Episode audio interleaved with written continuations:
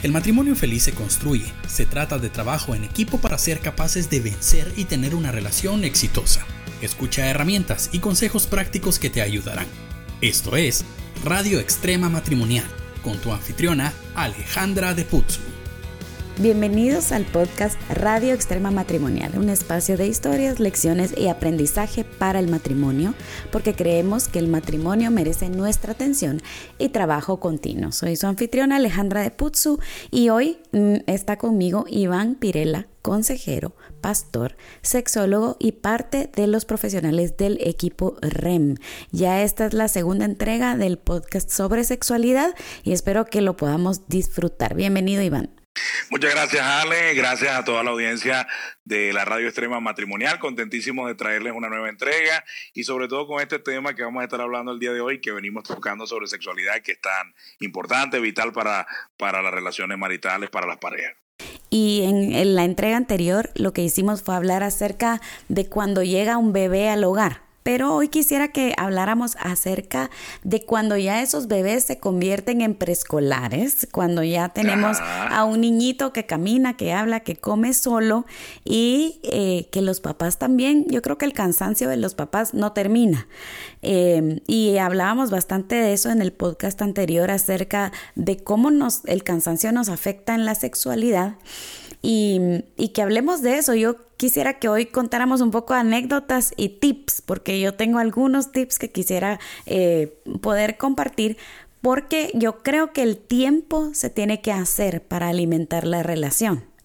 Ese, yo creo que ese es la, el factor importante acá, tiempo. O sea, tiempo es algo en lo que tenemos que planificarnos, organizarnos y, y, yo creo que va a ser la palabra clave de este podcast, la palabra tiempo. Una de las cosas que, que, que tenemos que ver, ¿no? La temporada cambia hacia la temporada de niños preescolares niños que ya comen solo, algunos ya van al baño, este, donde ya la supervisión es de otra manera, pero no dependen vitalmente de nosotros. Eh, el problema aquí, Ale, es cuando la pareja, en vez de alimentar la cercanía y eh, reducir la distancia, alimentó la desconexión mientras los primeros días y meses de vida del niño y se convirtió en una costumbre la desconexión de la pareja y le dieron cabida a la sequía sexual como algo normal. Ah, esto lo vive todo el mundo, está bien que no tengamos sexo y esto, lo, esto se queda así y en algún momento esto se arreglará. Esto es peligroso porque esto no es verdad. Esto, la sequía sexual puede ser o es un cáncer que puede eh, debilitar tremendamente eh, un matrimonio porque un matrimonio que no tiene intimidad no es un matrimonio saludable. Y esto no es culpa de los hijos. Esto es culpa de nuestra falta de planificación y administración del tiempo, como tú le estabas diciendo, para, bueno, tener, este, seguir viviendo nuestra vida de pareja normal como cualquier otra pareja. Y te quiero compartir que encontré aquí unos datos que me llamaron mucho la atención, porque hay estudios que dicen que solamente el 9% de las parejas que no Oigan esto, 9% de los que no hablan acerca de sexualidad están satisfechos. Pero al contrario, el 50% de las parejas que sí hablan acerca de sexualidad están satisfechos en su relación, no solo sexual, sino en general. Entonces, el abrir el espacio para hablar de estos temas y que podamos tener un momento de conexión en pareja y decir, bueno, a ver, y yo creo que los hombres a veces eh, se inhiben un poco de tocar el tema porque las mujeres estamos a la defensiva. ¿Sí? Em, de decir, bueno, las mujeres tomar la iniciativa de decirle, mira, mi amor, ¿cómo te sentís? ¿Verdad? ¿Crees que podemos mejorar algo? Yo creo que siempre podemos mejorar, eh, pero digamos como calificarnos, ¿verdad? Y decir, bueno, de 1 a 10, ¿qué tan satisfecho te sientes? ¿Verdad? Puede ser que estés en un 3 o en un 7, no sé, y que cada quien le pudiera poner una valoración hablando sanamente y maduramente también, ¿verdad? Porque no se trata de, hablarlo y decir, ay, sí, lo que pasa es que tú quieres más y pelear sobre eso. No, porque la idea de tener esta apertura es que podamos mejorar ambos. Yo, mira, comunicación siempre va a ser vital. Yo creo que hay algo, hay algo eh, me, pones algo que me gusta mucho, esa, esa parte de los rankings, ¿no? Y de cómo nos evaluamos. Y yo creo que quizás algunas mujeres, sin darse cuenta y con una buena intención, se sienten bien con un 10 de mamá, aunque tengan un 3 de pareja. Hmm. O sea, no, si yo tengo un 10 de mamá, todo está bien, no importa si mi, si mi relación de pareja está en dos o tres. Y yo creo que eso a la final va a terminar pasándonos factura para el 10 de mamá. O sea, siempre lo hemos dicho, no hay buenos padres que son malos esposos o esposas. Por adelantado, si descuidamos nuestra relación de matrimonio, estamos descuidando a nuestros hijos en el, en el proceso de crianza. Entonces, yo lo que creo es cómo puedo mejorar. Por ejemplo, si tuvimos un tiempo en el que hubo eh, eh, se bajó la frecuencia sexual por obviamente por la venida del niño ya el niño está grande bueno cómo recuperamos y aquí tiempo es importante. Por ejemplo una de las cosas que yo creo es que las parejas tienen que recuperar sus salidas sus salidas sin hijos. Porque el problema es que mucho, o sea, en estos primeros años del niño, el niño se vuelve en, la muleta del matrimonio. O sea, lo que sostiene el matrimonio ahora es el niño y no el matrimonio lo que debería sostener al niño. Es, se hace algo como al revés. Entonces ya no tienen salida sin el niño, no van al cine sin el niño, no van al centro comercial sin el niño, no tienen salida romántica sino con el niño, festejan su aniversario con, el, niño. Entonces tú dices, pero bueno, el niño es nuestro, es una bendición y, estará con nosotros para siempre. Pero nuestros recuerdos románticos mm, eh, tienen que estar separados de los momentos en que somos como papá. Entonces, yo creo que todo matrimonio o toda familia debe tener tiempos de pareja y deben tener tiempos con los hijos. Y deben muchas veces estos tiempos estar separados. O sea, y, y yo creo que de los dos, la prioridad ya a esta edad debería ser el tiempo con, de pareja. De hecho, muchos padres en el proceso de crianza con sus hijos deberían enseñarles que el tiempo de papá y mamá está por encima del tiempo de padres porque este, eso debería ser algo que, que debería ser parte del legado que dejamos de nuestra crianza con los hijos. Yo le tengo una broma a mis hijas cuando están ahí con, con mi esposo y les dije, hey, les digo, hey, yo vine primero, yo estaba primero acá en esta casa, ¿verdad? No, no, no llenen la cama o no llenen el sillón solo con ustedes y su papá porque yo vine primero, a mí me vio primero, ¿verdad? Entonces, qué importante es eso. Y mm, me gustaría contar una, una historia de cómo nosotros, tú sabes que tenemos una vida bien agitada, ¿verdad? Igual que la tuya, pero cuando nosotros em, empezamos a ser padres, lo que hicimos fue que em, nos aliamos con mi suegra.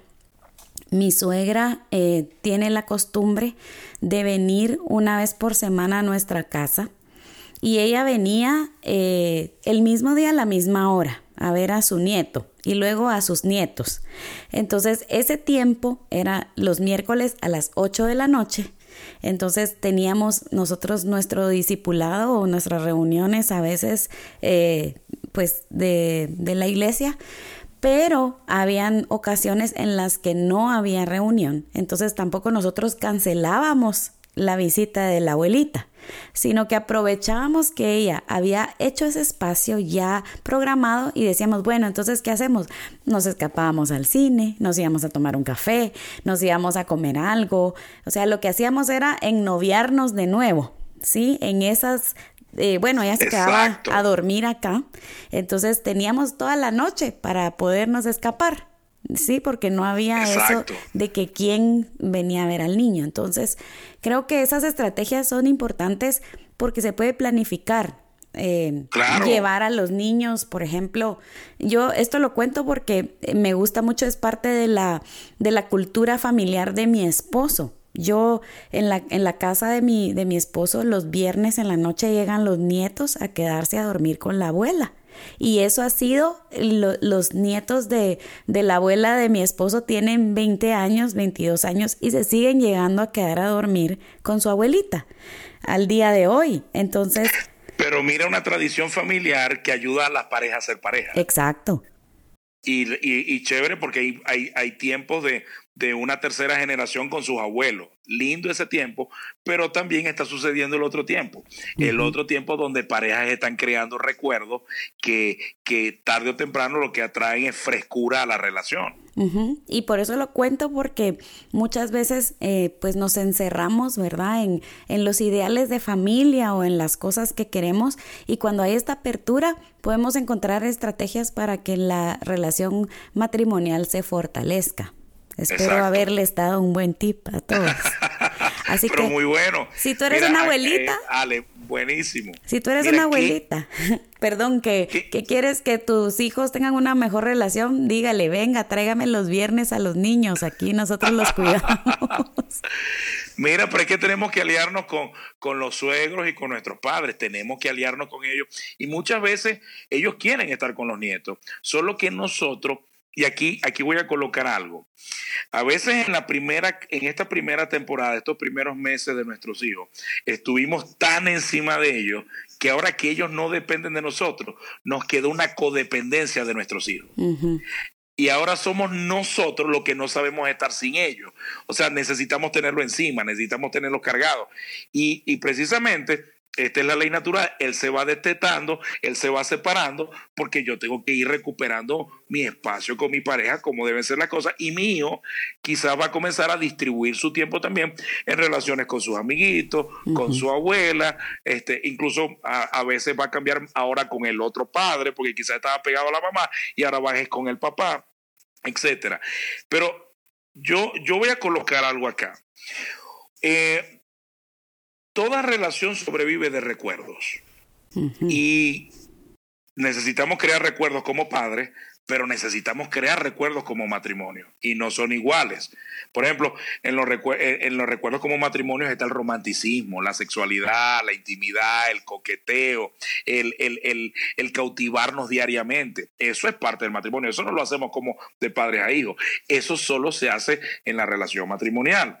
Y cuando un matrimonio tiene estos tiempos y se cautivan y se mantienen todo el tiempo en romanticismo, y no quiero decir que el romanticismo es algo eterno y que no tenemos malos días y que no discutimos y que no peleamos, porque incluso eso son cosas que hemos tocado ya en la radio extrema matrimonial, pero estamos tan conectados que nos perdonamos, que es más fácil ponerse en los zapatos del otro. Y ese nivel de conexión termina afectando a nuestros hijos positivamente. Porque estamos, estamos muy juntos, estamos separados, salimos ya tomados de la mano, eh, eh, la, manera como nos dirigimos en palabras es mejor. Y nuestros hijos unos pasos atrás nos están mirando y diciendo, wow, mis padres se aman, ellos están muy enamorados, incluso cuando nos ven medio amargados y nos ven así como masticando como limón, nos dicen, mira, ustedes no pueden salir como esas veces que ustedes salen, que regresan felices, sonriendo y agarrados de las manos, porque, porque nos faltan esos tiempos. Y esos tiempos no van a llegar solos. Tenemos que recuperarlos, tenemos que planificarlos, e insisto en que sean sin hijos. Como tú dices, Ale, asociémonos, incluso hay amigos hay amigos que, en, lo que, en lo que uno confía, que se quedan contigo, o niñeras que, que, que están con uno toda la vida y, y, participan el proceso de crianza. Déjalo y ve y construye recuerdos con tu pareja. Y otra cosa también, si los niños se van a dormir, pues a la hora de que se duerman, que, ver que están bien dormidos, igual no, no necesita uno salir. Exactamente. Porque el asunto es que que cuando uno tiene el interés de mejorar su relación, aunque sea, pues tú haces en silencio o con señales de humo o, con señales hablando eh, como, eh, no sé, lenguaje mudo, ¿verdad? Todavía te puedes comunicar. Y, y, yo he visto parejas que, por ejemplo, dicen, bueno, es que dormimos al niño y después nos dormimos nosotros y nadie se mueve en la casa porque si hay un ruido, el niño se vuelve a despertar. ¿Sí? Entonces, pues son esos retos que yo los veo hasta bonitos, porque uno tiene que como inventar y decir, bueno, ¿y ahora qué hacemos? ¿Dónde nos encerramos para poder tener un tiempo entre nosotros, verdad? Donde no nos encuentren. pero, pero sí, o sea, ponerse uno eh, creativo y decir, bueno, el niño se duerme a las 10 de la noche, o ejemplos, ¿verdad? Pero a las 12 de la noche es la hora donde está profundamente dormido y ahí vamos a poder nosotros tener un tiempo para nosotros. pongamos el despertador, no sé, ¿verdad? Podría funcionar. O Exacto. veamos una película, ¿verdad? No sé. De hecho, si, si nos amamos, toda esa intencionalidad va, tiene que salir. Y tiene que salir.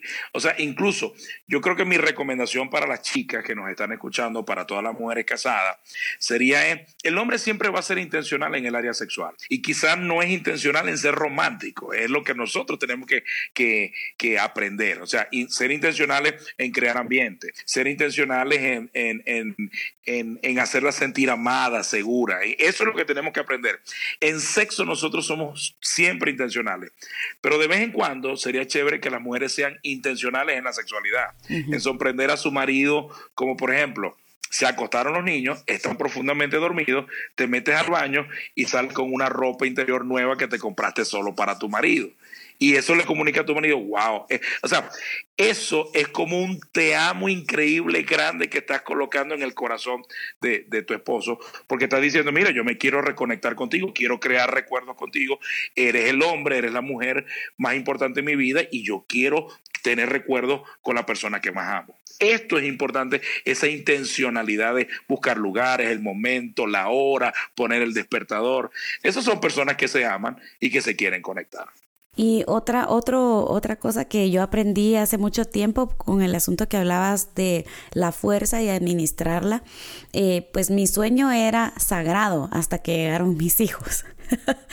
y yo me recuerdo que cuando mi esposo venía a veces tarde de trabajar, eh, él quería platicar conmigo y que yo estuviera despierta y yo me molestaba mucho. Decía, pero si yo también trabajo, ¿sí? Pero si yo también estoy cansada. Eh, y un día le pregunté a una persona bastante sabia y le dije, ¿usted cómo hace para poder mantener su energía ahorita que son las 11 de la noche? Eh, pues así, la veo muy bien. Y me dijo, pues yo hago algo. Me dijo, yo a mediodía tomo una siesta de 15 minutos y esa siesta me alcanza para aguantar hasta tarde. Entonces yo empecé eh, a, hacer mis siestas, sí, de 15 minutos de esas power naps y me funcionaron un montón. Entonces ahora yo ya aprendí también a llevarle el ritmo a mi esposo con sus horarios y estoy pues despierta y ya soy nocturna, ¿verdad? Pero es de aprender, de ir haciendo eh, ajustes para amar al otro. Así es. Creo que otra cosa importante, Ale, allí es también aprender a sacar a los niños de la cama. Hay parejas que sus hijos tienen, perdón, dos, tres, cuatro años y siguen durmiendo con ellos en la cama, incluso en el mismo cuarto es probable a lo mejor que eh, eh, quizás tiene solo una habitación para vivir, ¿no? O sea, pasa en muchos matrimonios, quizás algunos que, no, que nos están escuchando, y por eso es difícil tener intimidad porque está el niño justo en la misma habitación donde nosotros, donde nosotros estamos. Pero si no es tu caso y en la casa hay otra habitación donde el niño puede estar, no lo tengas contigo. ¿Por qué? Porque no puedes romper la intimidad de tu matrimonio para ser papá. Eso no debe ocurrir. Eso debe ser algo extra, eh, eh, algo extraordinario, no ordinario, no algo de todos los días. Por ejemplo, el niño tuvo una, un sueño que lo despertó, lo llevas a la cama, lo duerme y lo trasladas a su cama. Pero siempre demarca, este terreno que está aquí es de papá y mamá donde papá y mamá duermen, donde papá y mamá están, no es el papá, no es, no es el, lugar donde está, donde los hijos se quedan aquí con nosotros. Eso es muy importante porque hay muchos hombres que me han hablado acerca de esto. Iván, ¿cómo yo voy a tener relaciones sexuales si mi, esposa parece que me enquista al muchacho diciéndome, eh, no, no quiero estar contigo, pero para no decírtelo, meto al muchacho y, y, y, está aquí con entre nosotros en la cama. Entonces, creo que es importante también aprender a sacar a los niños de la cama ya en, ya en una edad no, de hecho, muchas parejas hoy lo hacen, después de, este, incluso lo amamantan y lo dejan en su cuarto. No, nunca, nunca durmió con ellos en la habitación. Y eso es chévere. Eso, eso, eso es algo que, que, que le dice a la pareja, nuestra intimidad es primero. Y eso está bien. Me gusta eso de la prioridad. Y eh, hablando así, algo que yo creo que lo voy a decir, y algunas personas me van a querer y otras no. Pero eh, hay mujeres que usan a sus hijos como una excusa para no entregarse sexualmente, ¿verdad? Y los ponen ahí como, como algo más que, que está en medio. Y creo que no es justo ni para los niños ser usados como una excusa. ni para los esposos o las esposas, ¿verdad? O sea, así es. Si tenemos un problema en el área sexual, si tenemos algo que nos está impidiendo, ¿por qué no tomar el tiempo para hablar y decir, mira, esto me pasa, esto no me gusta, esto sí, eh, siento estas cosas, ¿verdad? Y, y, ser totalmente transparentes porque no es justo para los niños que los usemos como una carta de un juego, ¿verdad? Y que, y que ellos sean una excusa para, para no afrontar nuestra realidad. Yo, yo hubo un momento que yo tuve que tener una conversación este, seria con mi esposa en el primer año de vida de Josué, porque yo, o sea, cuando estamos hablando de esto no es, no es porque no lo vivimos, es porque lo vivimos, lo experimentamos y aprendimos de estas cosas. Y este, comencé a ver, Yasmín comenzó a abocarse a Josué de una manera como, como naturalmente le vendría a Yasmín. Y hubo un momento que yo dije, ok, ¿cómo yo le digo a mi esposa que me está descuidando? Y que está pasando el tiempo y, no veo cambio. y nada, y yo, bueno, mirando al techo, orando, haciendo ayuno, vigilia. Y yo le un día me senté con mi esposa y yo le digo, mi amor, quiero que sepas que no soy un robot, que soy de carne y hueso y que te necesito te amo profundamente, te voy a ayudar todo lo que, lo que, el, todo lo que necesites, pues como mamá estoy a tu disposición, pero no te olvides de mí, soy tu esposo, te amo y te extraño muchísimo. Y Yasmín entendió, dijo, o sea, porque ella no se había dado cuenta, es como si la hubieran despertado, como, oh, ok, ok, o sea, ¿qué pasó aquí? Yo, y yo, ¿por qué descuidé esto? Y comenzamos a retomar. Yo creo, eso que tú dices, Ale, yo creo en el poder de la conversación. Yo creo que hay muchos problemas que se pueden evitar porque están a una conversación de la solución. Y necesitamos tener esa conversación, recuperar nuestra intimidad, eh, incluso este, eh, cuando hablamos de intimidad, ese diálogo sexual, eh, qué te gusta, qué no te gusta, qué cambió ahora que está, que, que porque en la sexualidad hay cosas que cambian después que la, la, la, mujer se convierte en mamá. Hay cosas que le gustaban antes de ser mamá que ahora no le gustan. Y esa dinámica va cambiando. Y poder conversar, eh, tener esa retroalimentación que nos ayuda a ser mejores el uno para el otro. Esas conversaciones tienen que volver y la intimidad necesita ser recuperada en, en nuestra relación matrimonial. Y cuando no hacemos eso, cuando no somos vulnerables y decimos lo que nos está pasando, puede ser que entren en tu mente y puede ser que entre en eh, pensamientos de decir, bueno, si no hay aquí nada, voy a empezar a buscar en otro lado, porque eso pasa mucho. Entonces creo yo que tenemos que ser inteligentes. Muchos hombres santos, temerosos de Dios, gente, gente que ama a Dios, incluso este, eh, se pueden hacer adictos a la pornografía.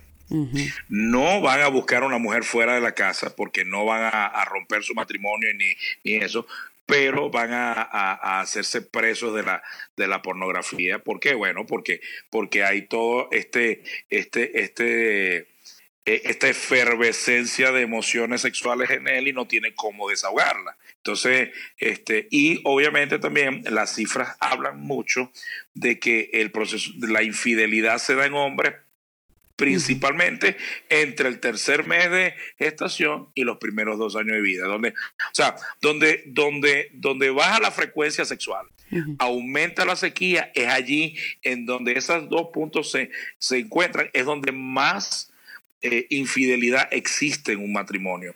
Entonces yo creo que eh, eh, necesitamos hablar. Yo creo que una de las cosas que peor, o sea, que, que, que hemos visto es la de tener corazones desprotegidos. y, y, un hombre desprotege a una mujer cuando no la hace sentir amada. Y obviamente una mujer que no se siente amada no quiere tener relaciones sexuales. Y un hombre se siente desprotegido cuando su esposa no la atiende sexualmente. Entonces, este, lo que hombres y mujeres están buscando fuera de la casa es lo que no encuentran en la casa. O sea, una mujer está buscando un amigo y un hombre está buscando un cuerpo. Y, y, si eso no está en la casa, eso es precisamente lo que van a buscar afuera.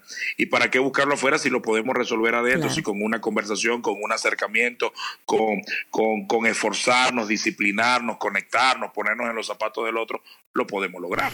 Y por eso me gusta mucho hacer esta clase de programas, porque a veces no se habla de esto y queremos ser un mm. espacio en donde abramos el, pues, el lugar para que las parejas puedan decir, hey, sí se puede, sí podemos salir adelante, me voy a atrever a hablar, me voy a atrever a a tocar este tema. Si estás escuchando este podcast y, tú estás pasando por esto, te animamos a que seas valiente, a que puedas hablarlo, que le pidas al, al Señor que te dé la gracia suficiente para poderlo hablar, ¿verdad? Siempre todo bañado con el amor que se tienen uno al otro y, y poder enfrentar estas etapas, porque son momentos que pasan y que luego cuando nosotros volvemos a ver atrás decimos, wow, lo logramos. Eh, Iván, se nos acabó el tiempo. Esto se va muy rápido. Sí, está muy buenísimo todo lo que estamos hablando.